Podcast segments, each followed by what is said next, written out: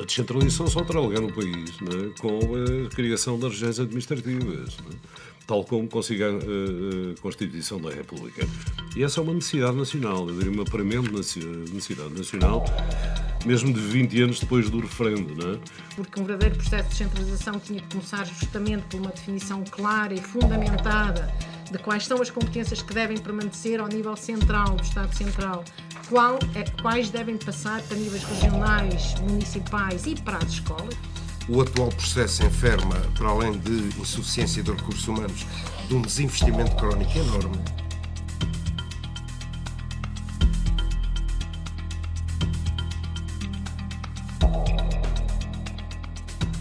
Foi em julho de 2018 que PS e PSD deram luz verde ao processo de descentralização de competências para as autarquias. Descentralização, responsabilização ou transferência de encargos, que consequências terá para municípios, trabalhadores e escola pública? É o tema que debatemos hoje em mais um episódio do Megafone, o podcast do Abril Abril. Convidamos para a conversa Manuela Mendonça, presidente do Conselho Nacional da FENPROF e membro da Comissão Executiva da Internacional da Educação, uma organização que representa mais de 32 milhões de profissionais de educação de 383 sindicatos de 178 países. José Correia, presidente do CETAL, o Sindicato Nacional dos Trabalhadores da Administração Local e Regional, e Alfredo Monteiro, presidente da Assembleia Municipal do Seixal e membro do Conselho Diretivo da Associação Nacional de Municípios Portugueses. Na Associação Nacional de Municípios Portugueses, precisamente, o Alfredo Monteiro votou contra o acordo com o Governo para a descentralização da saúde e educação, o que levou inclusive à saída uh, da Câmara Municipal do Porto, da Associação, uh, tendo na altura anunciado que as dotações previstas para escolas e centros de saúde se reportavam a 2019. Com a inflação galopante a que vimos assistindo, o documento está ainda mais distante das necessidades das, das autarquias. Bom, isso é uma verdade absoluta, não é? Até porque este processo eh, chamado descentralização não é uma descentralização, a descentralização do Estado, e é um Estado centralizador em Portugal, com uma estrutura pesadíssima da administração central e com um conjunto de entidades que põem muitas vezes em causa a própria autonomia do poder local. Uh, bom, a descentralização só terá lugar no país é? com a criação das regiões administrativas. É? tal como consiga a, a Constituição da República. E essa é uma necessidade nacional, eu diria uma premente necessidade nacional, mesmo de 20 anos depois do referendo. Não é? Bom, e porquê? Porque o país não está melhor. Quer dizer, o país, mesmo com três décadas de fundos comunitários, com muito que se fez, evidentemente, nas cidades, nos conselhos, muito por intervenção do poder local, é importante sublinhar, é? Eh, o país está mais empobrecido no interior, mais desertificado, com 70% da população que vive nas áreas metropolitanas e, nas, e no litoral. Uh, bom, e portanto, essa é uma necessidade para mim do país, importa sublinhar. E só haverá descentralização com a criação de regiões administrativas, com órgãos eleitos e, naturalmente, com, uh, digamos, uma perspectiva de desenvolvimento, de coesão social, económica e territorial do país que o país bem precisa. Portanto, este processo é uma transferência de competências, como foi eh, já sublinhado, que significa, antes de mais, encargos para os municípios. Aliás, o princípio da lei quadro eh, situa-se logo sem aumento da despesa pública. É? E encargos para os municípios não que significa que não é possível prestar melhor serviço público às populações. E neste caso em áreas essenciais, que são funções de chefes de Estado, não é? Tanto da educação, da saúde, mas também da habitação, dos transportes públicos é? e da ação social, não é? Uhum.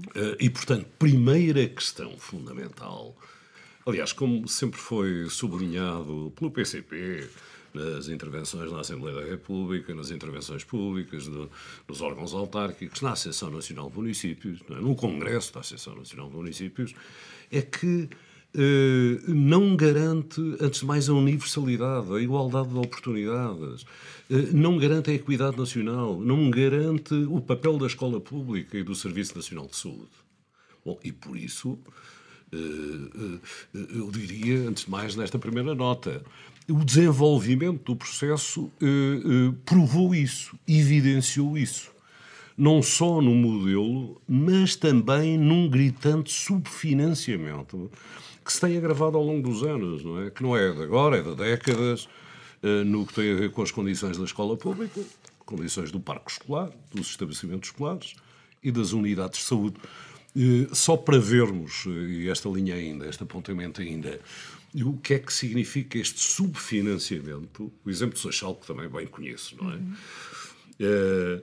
O, que se apurou, que o município apurou com as escolas, com os agrupamentos escolares, com os diretores, do que era necessário para o funcionamento do conjunto de escolas do segundo e terceiro ciclo em ensino secundário no Conselho de Seixal, uh, são 17 milhões de euros, incluindo os recursos humanos, é? naturalmente. Funcionamento, as, as, despesas que têm a ver com manutenção, portanto, funcionamento da escola no seu conjunto. E o que foi transferido a partir de abril foram 12 milhões de euros. Mas quero vos dizer que esta é uma questão transversal ao país. Portanto, não é uma questão de Seixal por si, é uma questão transversal e, portanto, há de facto aqui uma enorme responsabilização do Estado em relação a áreas tão importantes para a vida do país. Uhum. Uh, sim. Uh, com as novas competências, uh, as autarquias recebem também centenas de milhares de trabalhadores. Serão mais de 40 mil, segundo as estimativas, os que transitam para a administração local. José Correia, como é que o SETAL está a acompanhar este processo? Olha, uh, o STAL está a acompanhar uh, um pouco a conta-gotas, como o próprio processo está também a desenvolver, não é? Nós temos municípios que aumentam em mais de 50% o número de trabalhadores, não é? Estamos a assistir a um conjunto de atropelos que tendem a acentuar-se muito.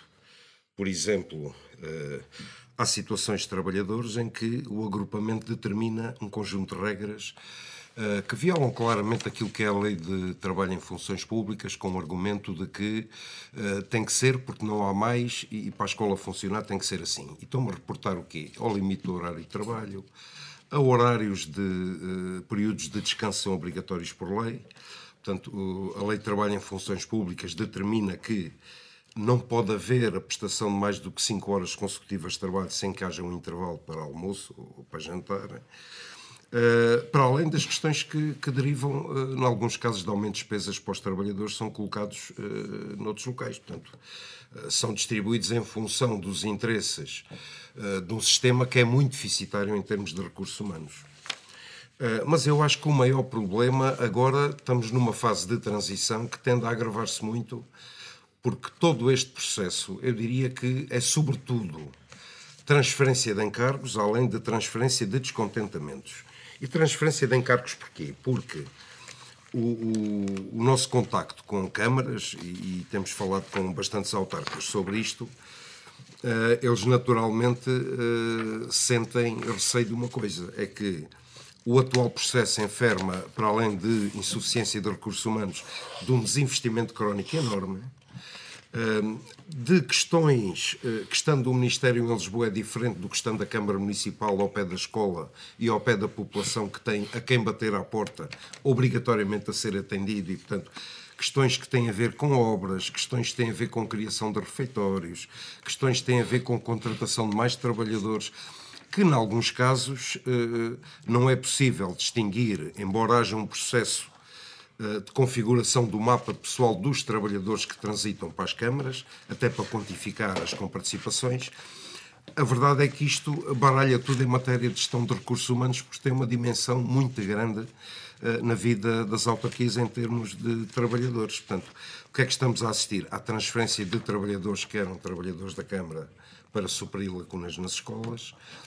Uh, os concursos que vierem por aí, uh, nós uh, nem sequer antecipamos uma coisa com algum grau de incerteza. Vamos ter o aumento da precariedade, com certeza, vamos ter as regras da Lei de Trabalho em Funções Públicas, que determina uma tabela remuneratória que coloca um número muito considerável de trabalhadores. No nosso setor da administração local temos mais de 20% a oferir o salário mínimo. Uh, e, portanto, estamos aqui com uma baixa, uma redução de salários, estamos aqui com uma precariedade que vai aumentar e estamos aqui com o colocar em causa direitos atuais, porque ao abrigo daquilo que é uma situação de emergência e que a Câmara não estava preparada, os trabalhadores vão ter que aceitar regras supostamente transitórias que tendem depois a tornar-se uh, definitivas e que põem em causa o descanso, põem em causa o horário de trabalho, uh, põem em causa às vezes a próprio local de prestação do trabalho e põem em causa funções uh, que as pessoas não faziam, algumas delas não têm formação, não estavam preparadas, portanto é um processo que ainda falta muito, digamos assim, para estar encaixado e, e eu acho que os problemas que até agora nos foram reportados são muito poucos comparativamente àqueles que irão surgir no futuro, até porque este é um processo que está manifestamente atrasado e, e, portanto, o grosso ainda não está operacional em relação às autarquias. Sim, o José Correia dizia... Agora, em setembro vai atualizar, seguramente, mas há uns meses denunciava a existência de algumas câmaras que se recusavam a aplicar o ACEP, o Acordo Coletivo de Entidade Pública. Pois depois tem essas aberrações uh, em que os senhores diretores de agrupamentos uh, parece que estão a chegar a uma empresa. Vamos lá ver, as regras da contratação coletiva na administração pública estabelecem uma forma de, uh, de contratação com os sindicatos que é o ACEP, o Acordo Coletivo com a Entidade Empregadora Pública e ele abrange o universo de trabalhadores da Câmara. Ora bem, eh, nós conseguimos, a administração local, eh, fruto da luta dos trabalhadores, mas também da compreensão eh, de muitos autarcas em relação às situações remuneratórias e outras são muito baixas, naquilo que é uma recuperação de direitos que encetámos há uns anos e que, em relação às autarquias, está bastante mais avançado do que em relação à administração central. Tem, por exemplo, a ver com a recuperação dos três dias de férias de 22 dias úteis para 25. E esta retirada de três dias, foi no, eu recordo foi no tempo do engenheiro António Guterres, que era Primeiro-Ministro, que ao fim de cinco ou seis anos, uh, sempre a dizer que não havia dinheiro para aumentos salariais, um ano disse, olha, então, já que não podemos dar mais salário, vamos dar mais três dias de férias. Veio a troika uh, do governo Passos Coelho, disse, não senhor, três dias de férias é muito, vou retirar três dias de férias. E, portanto, num ápice ficaram 103 dias de férias e nunca chegaram a dar o salário que era compensado pelo aumento dos dias de férias.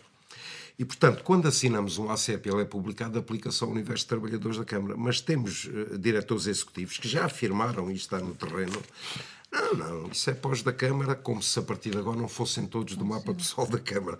Isso é pós da Câmara. Vocês aqui, porque uh, os trabalhadores do Ministério eh, sobretudo administrativos, operacionais uh, e também os docentes, creio. A questão da recuperação dos três dias de férias quase não existe ou é muito pontual. Nós temos, na grande maioria das autarquias, já conseguimos esse direito e agora temos, de repente, alguém que acha que se aplica a todos, menos àquele grupo de trabalhadores, quando a lei obriga uhum. a aplicar ao universo. Isto resulta de falta de entendimento e falta de conhecimento e falta de experiência daquilo que são as regras da contratação coletiva, mas, naturalmente, do ponto de vista sindical, há uma questão que é uma âncora no meio disto tudo. Os direitos que são conquistados uh, têm que se aplicar a todos os trabalhadores e, portanto, estamos perante uma situação que é ilegal, com a qual não nos iremos conformar e é apenas uma das questões. Uh, porque o ACEP contém outras, gente não vai uhum. ter tempo, mas uh, quando se mete em causa a não aplicação do ACEP, não é só três dias de férias, é um conjunto de direitos que, entretanto, fomos avançando. Nós estamos numa terceira fase de negociação da ACEP. Portanto, numa primeira fase, há uns anos, conseguimos alguns direitos, aqueles que se consideraram possíveis. Numa segunda fase, reforçámos e agora já estamos mais adiantados. E, portanto, estes trabalhadores está-se a recusar a primeira fase uh, dos direitos consagrados em ACEP é, é, é uma das consequências deste processo que, que tem que ser resolvida, como é uhum. é óbvio. Eu já passo a palavra à Manuela, mas a propósito de, só aqui de, de, da questão dos trabalhadores, Alfredo, é verdade, pronto, sendo, uh, sendo esta a realidade de muitos, a verdade, trabalhadores que migram para a, para a administração local, a verdade é que muitos também migram sem direitos ou seja, na administração central eles ou tinham contratos precários ou não tinham seguros de saúde. A ministra da Coesão, eh, por alturas do acordo com a, N, com a Associação de Municípios, disse que o governo se ia, que ia assumir esse compromisso e das viaturas que transitavam para as câmaras, mas a verdade é que esse é ainda um custo com que as autarquias se vão confrontar, não é? É, e até no, no, no quadro que, que, o Zé Correia uh, referiu, uh, bom, há de facto aqui, mas isto tem a ver com este processo logo à partida, dizer, o que não é concebível, não é? é que não estejam asseguradas de facto, as condições de igualdade em todo o país para os trabalhadores que transitam da administração central, portanto, neste caso do Ministério da Educação, para as câmaras municipais, e aqui estamos a falar portanto, dos trabalhadores na educação e dos assistentes operacionais nas unidades de saúde. É? E, e, e, além de mais, com questões diversas. No que se refere à educação, eh, os rácios continuam a ser insuficientes, Exato. mesmo com atualizações eh, que já tiveram lugar. É? E, portanto, a Associação Nacional de Municípios colocou bem esta questão, esta matéria. É? Bom, e depois, o que é que se constatou? Foi que, de facto, como é que era possível que os trabalhadores uh, das escolas, e, portanto, o Ministério da Educação é o responsável, é evidente, não é?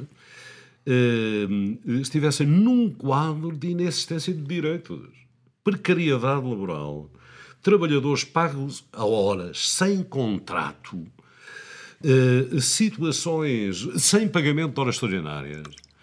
Uh, Uh, além de mais, sem outros direitos, já aqui referidos por Zé Correia, não é?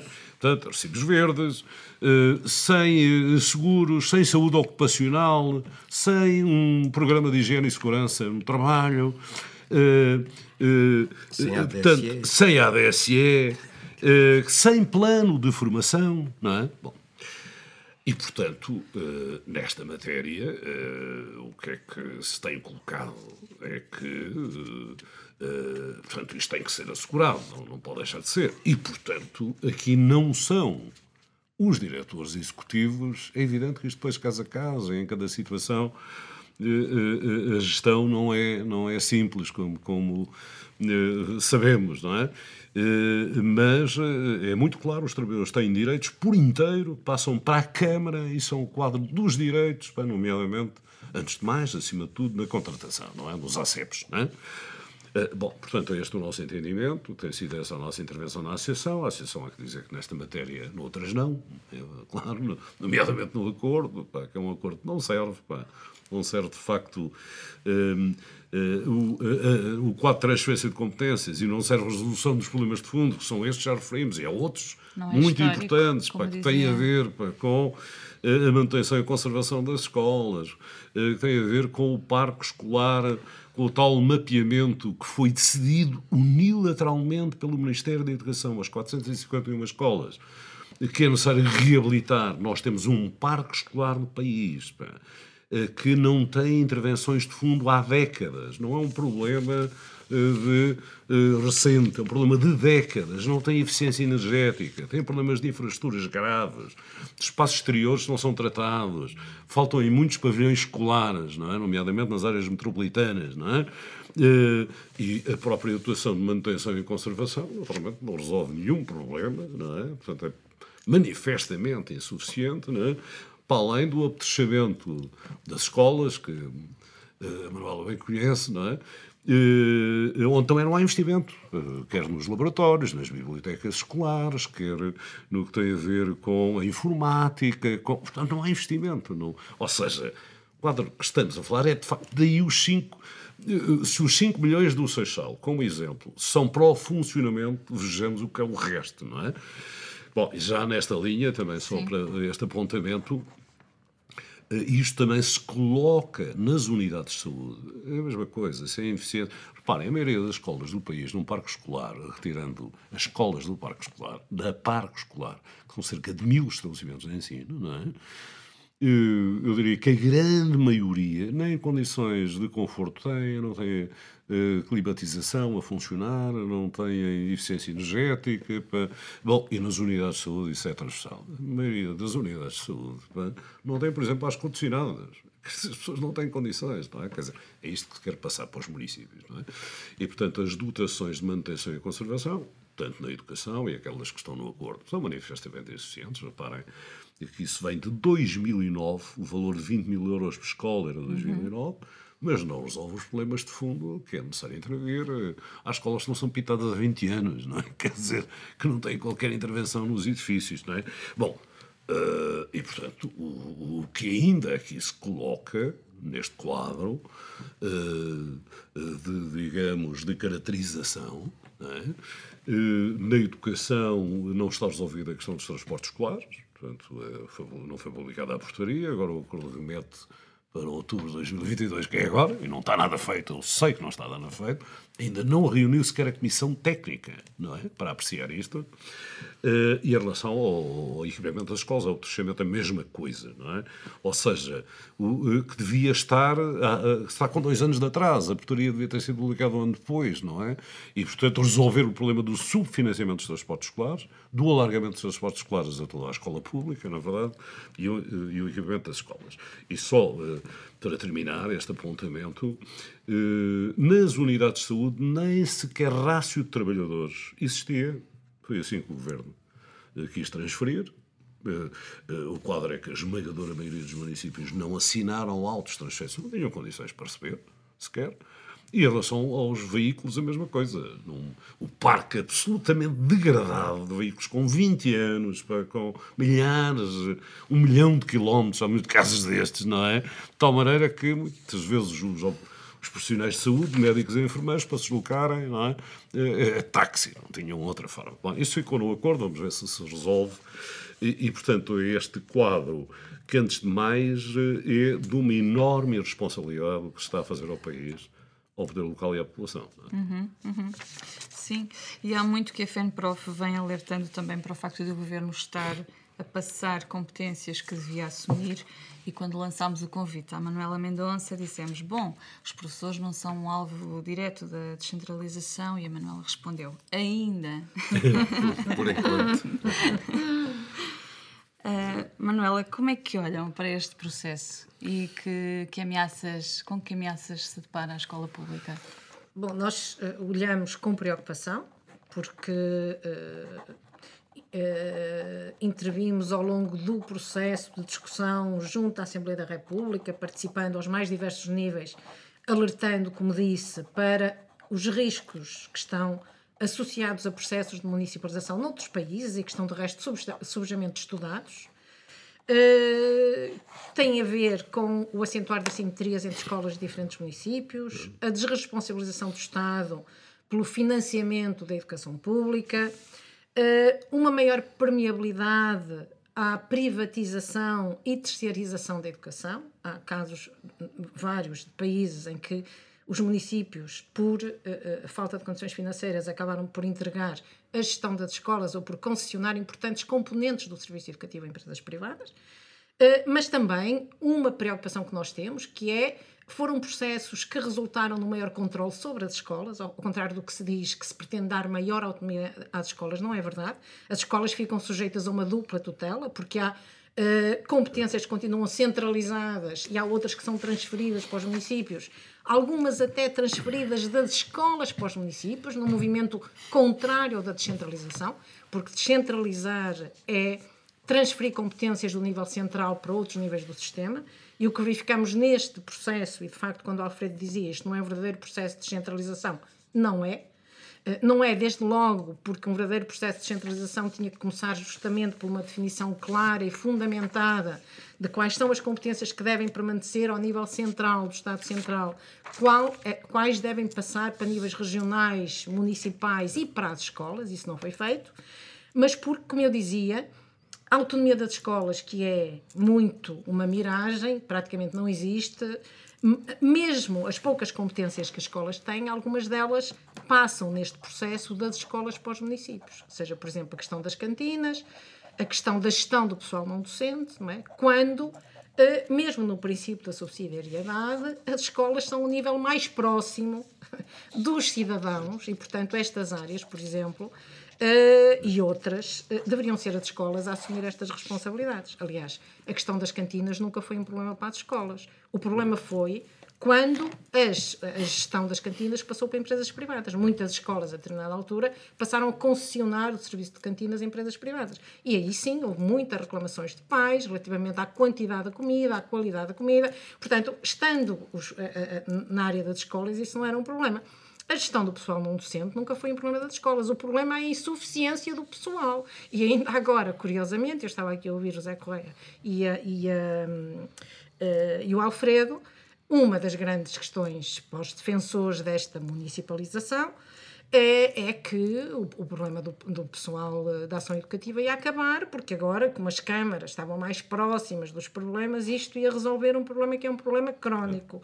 E a FENPROV constatou, uh, num, num inquérito que fez às direções das escolas, agora no mês de setembro, sobre as condições de abertura do ano letivo, a que respondeu mais de um quarto das escolas, que eh, das, dessas escolas que responderam, 57,4% dizem que não têm pessoal auxiliar em número suficiente.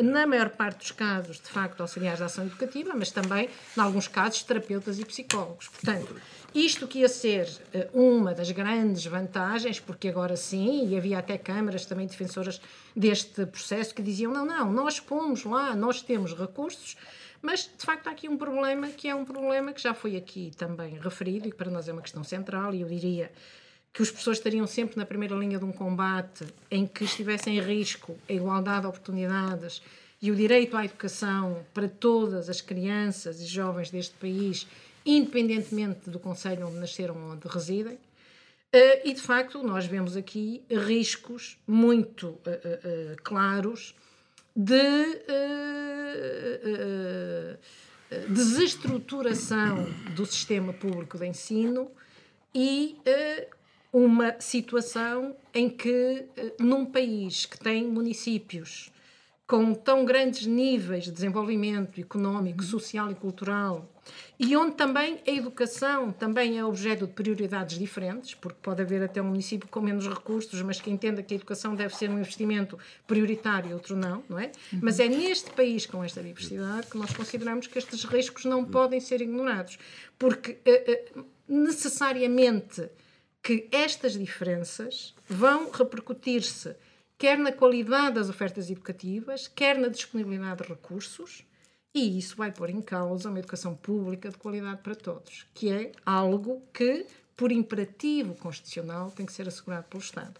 Portanto, nós, independentemente das questões da gestão do pessoal, e quando eu dizia, nós sabemos que os professores só ainda não passaram também para os municípios, porque têm contestado fortemente este processo, não é?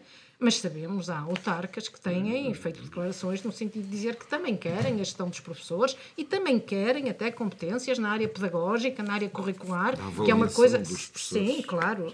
Que é uma coisa que o governo diz até agora, até o momento, não está na esfera de transferência de competências, as questões curriculares, pedagógicas e da gestão dos professores, mas nós sabemos que isto está dentro das pretensões das, das autarquias e que é uma questão que, tem, que se prende com a gestão de pessoal. E se o pessoal não docente já passou, haverá certamente também a, a tendência de tentar que o pessoal docente também passe. Nós uh, contestamos fortemente isso, iremos continuar a contestar. Aliás, quando eu dizia há pouco que a experiência dos outros países nos deve servir para perceber o que é que não devemos fazer, embora a experiência dos outros países não é uh, diretamente transponível para o nosso, porque são realidades diferentes, mas são muitos, há muitos exemplos também em que, do ponto de vista da gestão do pessoal, eh, o que encontramos eh, nestes processos de municipalização é também, por exemplo, sistemas arbitrários e pouco transparentes de seleção de pessoal e, do ponto de vista dos professores, por exemplo, no Brasil, um aumento de clientelismo, do sentimento de insegurança e da desmotivação dos professores.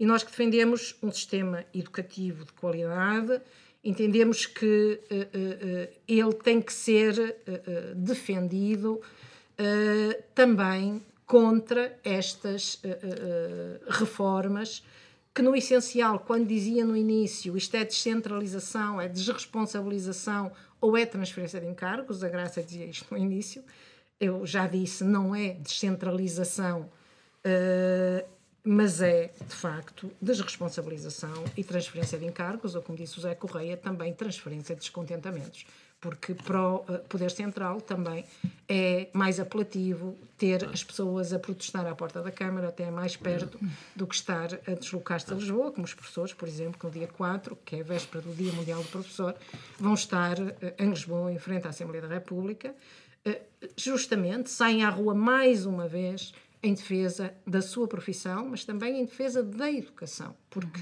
a educação é uma das maiores conquistas da nossa democracia e nós não podemos uh, uh, aceitar que ela seja posta em causa. E, portanto, no essencial, eu diria que os professores estão preocupados com o rumo que uh, esta reforma, este processo está a tomar, porque manifestamente, apesar de todas as dúvidas, houve uma contestação de muitos setores a este processo, mas o que é certo é que ele avançou.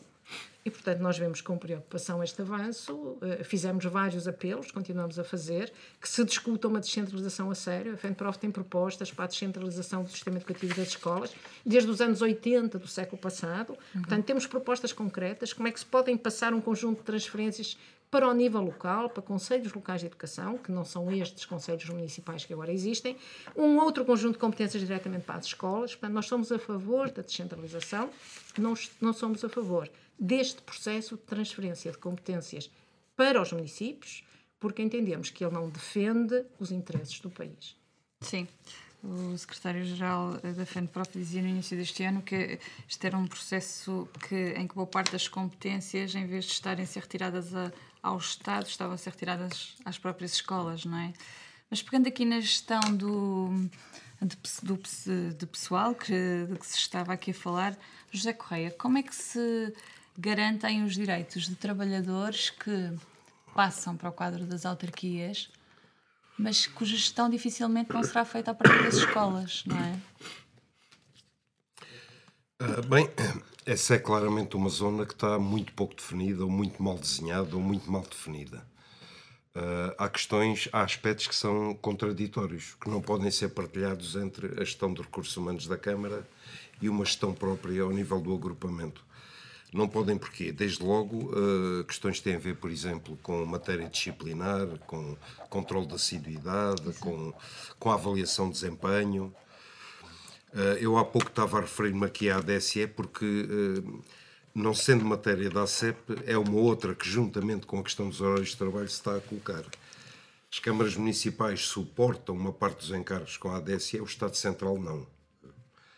E não é igual para os trabalhadores até com participação e a forma de comparticipação. E, portanto, eh, vamos ter mais uma vez uma desigualdade dentro de câmaras entre trabalhadores que têm um sistema e trabalhadores que têm outro. Não é possível isto. Eh, esta partilha de responsabilidades sobre uh, os recursos humanos é uma matéria um bocado sensível e nós sabemos que um diretor executivo de um agrupamento tem que ter também uma visão de gestão de recursos humanos. Não é? Agora, ela tem que encaixar naquilo que obrigatoriamente tem que ser, independentemente da questão de delegação de competências. Nos lados avança mais, noutros lados uh, não é tão avançada, mas uh, há matérias, no plano dos direitos, sobretudo, uh, a questão não é. não é a questão da, da hierarquia, da subordinação hierárquica, na maior parte dos casos, é mesmo a afirmação dos direitos iguais para todos os trabalhadores que está muito mal desenhada e está, está muito por clarificar ainda desde logo porque há a questão da, da, possibilidade de delegação de competências do Presidente da Câmara para o diretor do agrupamento, que não é uniforme. E este é um processo que tem de ter aspectos mesmo uh, uniformes, até para clarificar aquilo que é o papel da Câmara e aquilo que é o papel do diretor do agrupamento em termos do projeto educativo, do funcionamento da escola. Há problemas, e nós estamos a falar também da, da questão da saúde. Eh, que eu acho que tem que ser visto a uma escala supramunicipal. Não é possível estruturar, organizar a, a, com conselhos com desigualdades que têm paredes meias. Não é possível isto. Para além da, da, da, questão da delicadeza que as funções sociais do Estado, que incumbem a principal responsabilidade, de facto, ao Estado, eu creio que não é possível pregar aquilo, aquilo que é a coesão social, a coesão territorial, há aspectos, o Alfredo referiu a, a criação das regiões administrativas, eventualmente alguns deles caberiam num processo de, de regionalização. Uhum. Uh, mas há aqui um aspecto também que eu gostaria uh, que eu gostaria de citar em relação a isto, que tem a ver este, este conjunto, eu não chamava também de centralização de competências, há pouco já disse que foi basicamente a transferência de encargos e transferência de coisas que o Estado considera menos agradáveis mas isto está a representar, de certa forma, eh, uma reconfiguração do poder local democrático. Nós ainda hoje temos problemas com a gestão dos sistemas de águas, dos sistemas de resíduos, em que nos casos há empresas privadas, noutros casos há concessão. E, portanto, uh, simultaneamente está-se a, querer retirar competências que sempre foram das autarquias e estão-se a tirar novas competências. E uma Câmara Municipal não pode ser uma delegação, uma sucursal da Administração Central. Não pode ser um executor, é um patamar político distinto, dotado de autonomia. Aliás, este processo, desde o início, em forma de violações daquilo que é a autonomia consagrada para o poder local. Uh, e, naturalmente, um, os órgãos autárquicos, num processo de campanha eleitoral, têm que ter uma visão de desenvolvimento do Conselho que não se pode conformar com aquilo que o Estado entende que deve ser o processo nesse próprio Conselho. Portanto, é a autonomia dos órgãos autárquicos. Um, e esta visão do poder local, em vez de caminharmos para uma verdadeira descentralização através da criação de regiões administrativas, de certa forma está-se a impor um modelo às câmaras em que a sua capacidade de valorizar o processo eu duvido que seja efetiva, porque há aqui uma consequência disto, certeza, que não é a, a, curto prazo, mas é a médio prazo. Isto vai resultar num endividamento para as autarquias enorme.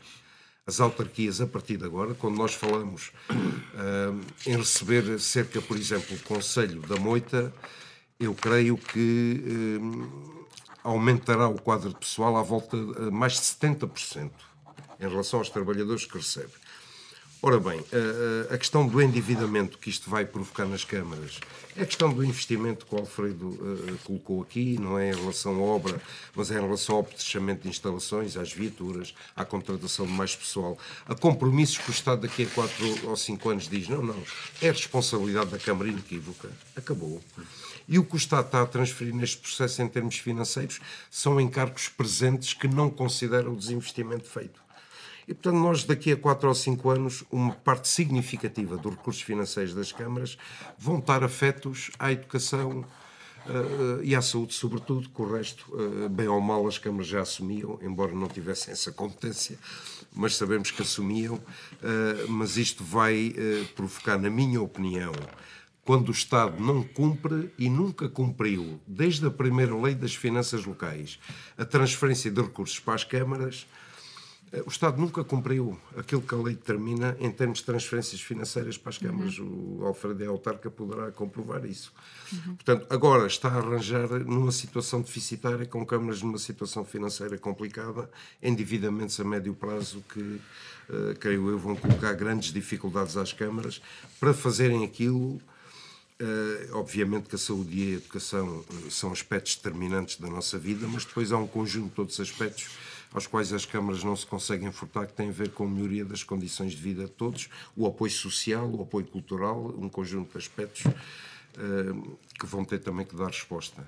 Podemos assumir, Alfredo Monteiro, que hum, mais do que beneficiar as populações, uh, uh, este é um processo para a chamada consolidação orçamental de que o Governo tanto fala? Bom, também podemos ir por aí, com legitimidade, não é? Porque uh, os municípios, nós estamos a viver, onde mais, uma situação difícil, com consequências que não se conhecem, não é? Uh, ainda como é que vai ser o próximo futuro, uh, mas que coloca, antes mais às famílias, não é? Essa é que é a questão de fundo, pá, não é? Que é aos portugueses, pá. Uh, bom, naturalmente as empresas, num, tecido, num país que a grande maioria das empresas são pequenas empresas que fazem isso é que dá vitalidade em termos económicos do país e, e, e, e, o papel e em relação às instituições sociais, com gravíssimos problemas, as instituições sociais também substituem o Estado, não é? Uhum. São dos bombeiros, nas IPSS, são funções de Estado que o Estado não responde, não é? Uh, bom, e portanto estamos de facto numa situação muito difícil em relação ao poder local. Esta questão que o José Correia aqui é pouco referia, dou-vos só este indicador. O, os municípios tinham em 2019 eh, um saldo global positivo de 627 milhões de euros.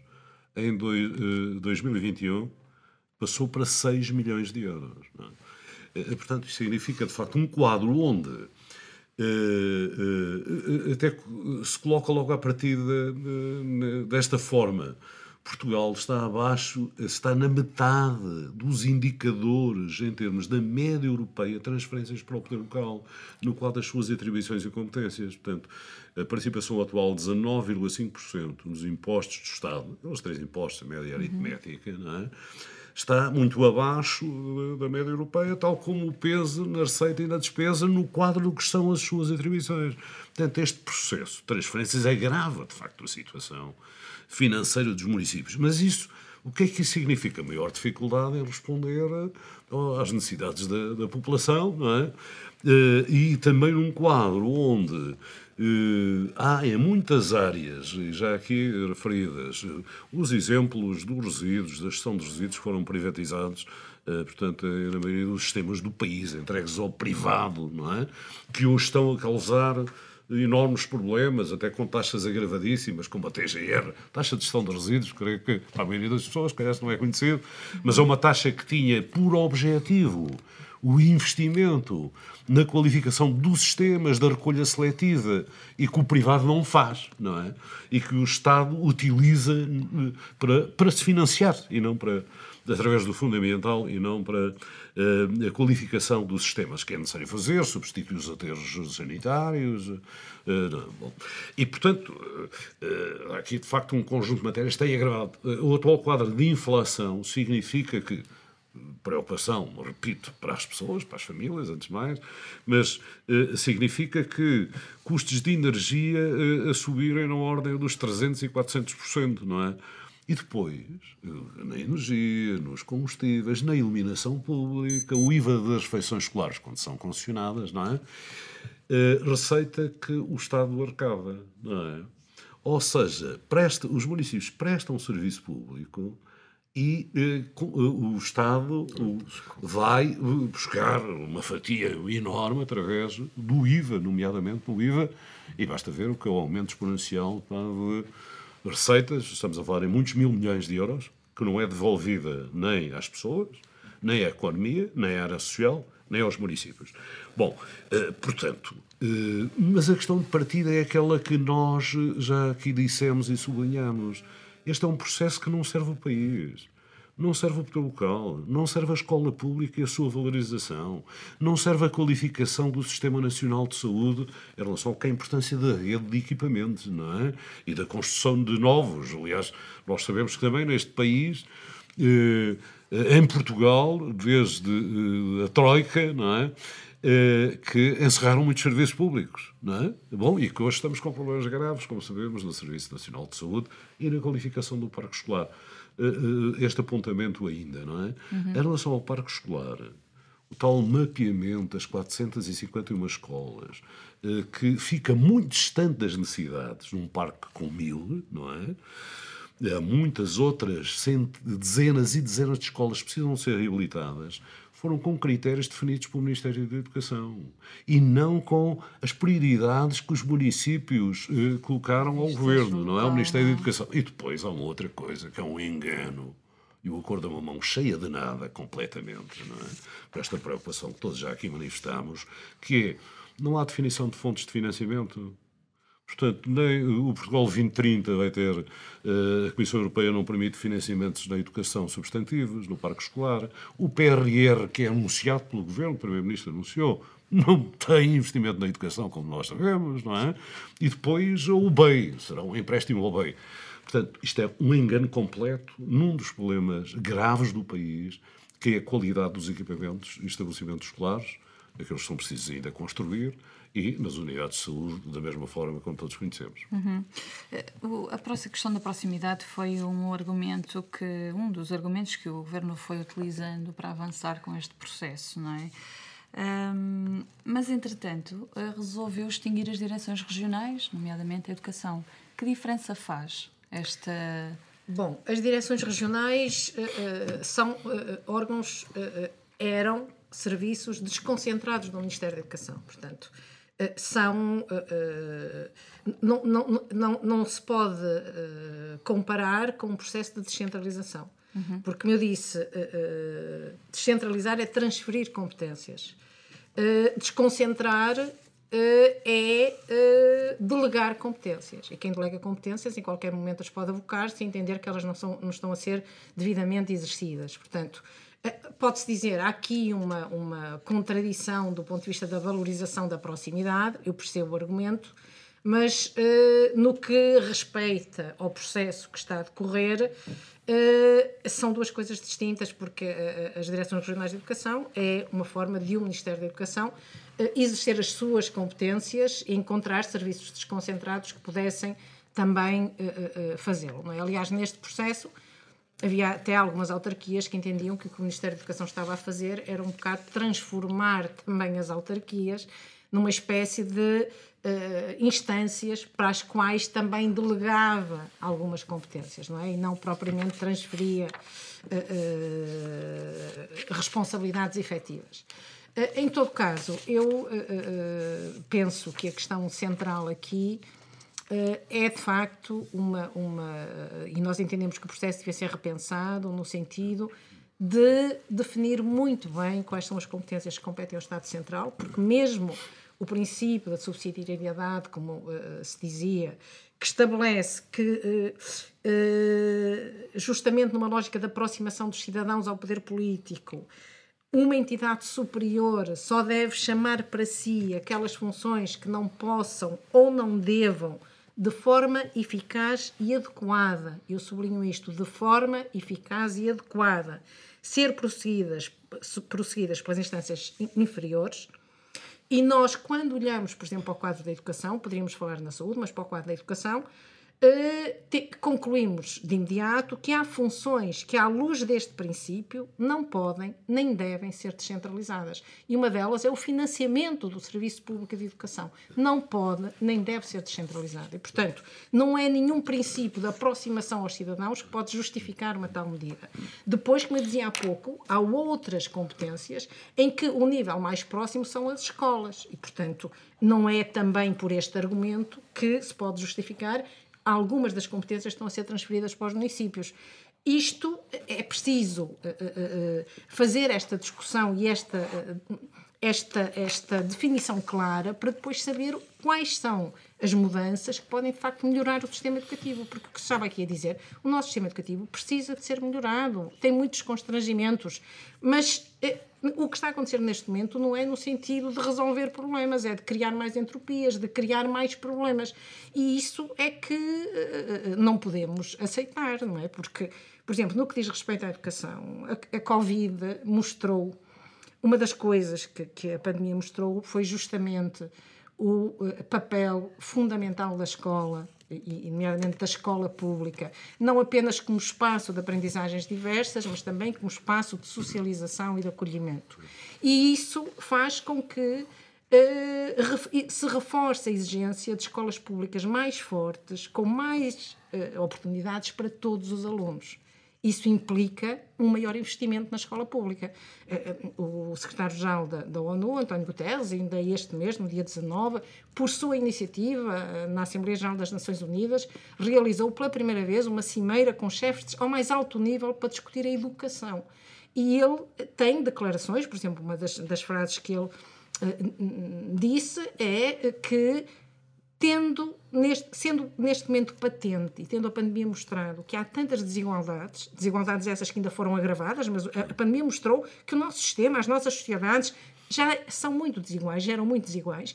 Ele diz precisamos da educação, esse grande equalizador, mais do que nunca.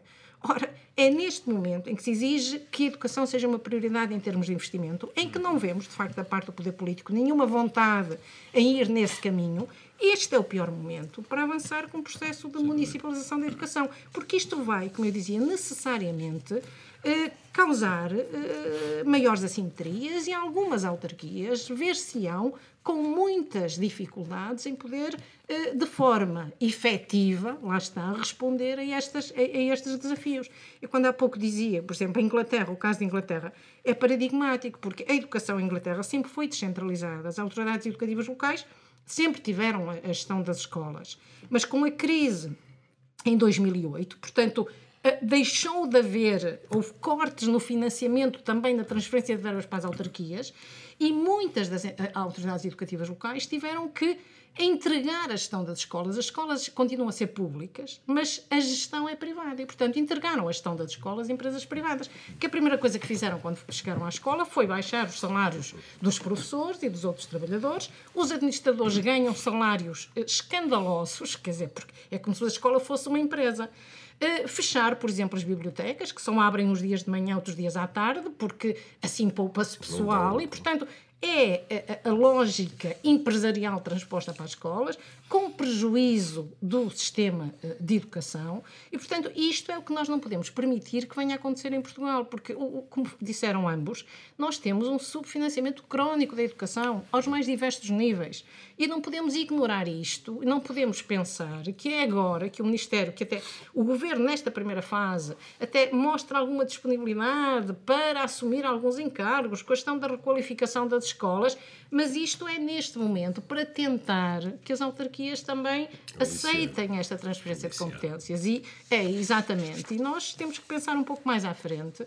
E há de facto aqui. Uh, uh, uh, uma necessidade de juntar esforços e eu acho importante, eu lembro-me, por exemplo, no ano passado nós entregamos uma petição na Assembleia da República, a FENPRO foi a entidade promotora, mas que era assinada, os primeiros subscritores, para além do secretário-geral da FENPROF, naturalmente, eh, uma vez que promoveu a petição, mas também dos dois presidentes das associações de diretores, eh, também dos, dos presidentes dos sindicatos do STAL e da Federação da Função Pública, também do presidente da CNIP, de uma das associações de pais. Portanto, era foi uma iniciativa que mostrou que o próprio Conselho Nacional de Educação, por mais de que uma vez, em mais do que um parecer, chamou a atenção que este processo de transferência de competências não pode ser feito em detrimento das escolas. Não? E, portanto, há aqui muitas dúvidas neste processo e é preciso parar para pensar e repensar o processo e ver se é por aqui que queremos ir, que riscos é que estamos a correr e se de facto não há outras alternativas para descentralizar o sistema educativo que nos permitam caminhar na direção certa, não é? Porque para mudar para pior, como diz a canção, já basta, já basta assim. Muito bem. E com estes alertas terminamos. Se não houver. Não, só, só este, apenas uma nota. Como o Manuel estava a dizer, o Pedro José Correia. Nós precisamos de, de, estar juntos. Creio que aí, há bocado, a Manuela estava a referir, bom, só é uma pena não ter estado a Associação Nacional de Municípios. Nós tentamos. Eu sei, eu sei, eu sei, mas devia estar. Devia estar porque, de facto, o que está aqui em questão é um processo que, da maneira como está, não sendo o processo que o país precisava, não é? em termos de descentralização do Estado, efetiva descentralização do Estado, que sirva ao país, o seu desenvolvimento eh, qualificado, de coesão. Eh, é um processo que, eh, de facto, coloca muitas interrogações e muitas preocupações não é? em relação a estas áreas essenciais. Portanto, nós precisamos estar juntos. Eu, na Associação, nós continuaremos a fazer o nosso papel na Associação de Municípios. Nem todos os autarcas, a grande maioria dos autarcas tem enorme preocupação, importa dizer isto. Nem todos, há quem defenda um modelo que deveriam ser mais competências, para, eh, nomeadamente a gestão dos professores, na gestão de médicos, há quem fale nisso, não é? Gestão... Bom, mas eh, felizmente que essa não é, nem é a posição do Congresso da Associação Nacional de Municípios, provada nesta matéria da descentralização, não foi por unanimidade, mas em relação ao papel do poder local, e portanto, eh, eu acho que a linha é exatamente, era só para sublinhar este, uhum. esta de uh, mobilização, também de, de, explicar às populações, à comunidade educativa, aos, aos nossos uh, aos municípios, uh, de que, de facto, este não é um caminho e estamos a tempo, deve ser repensado.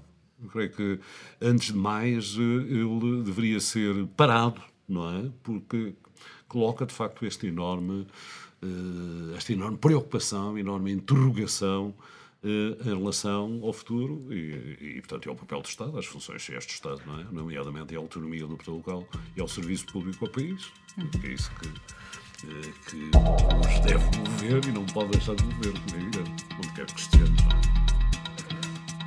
Muito bem, obrigada às três. O Megafone é o podcast do Abril Abril. Os episódios estão disponíveis no Spotify, Mixcloud, YouTube, Stitcher e sempre em abrilabril.pt.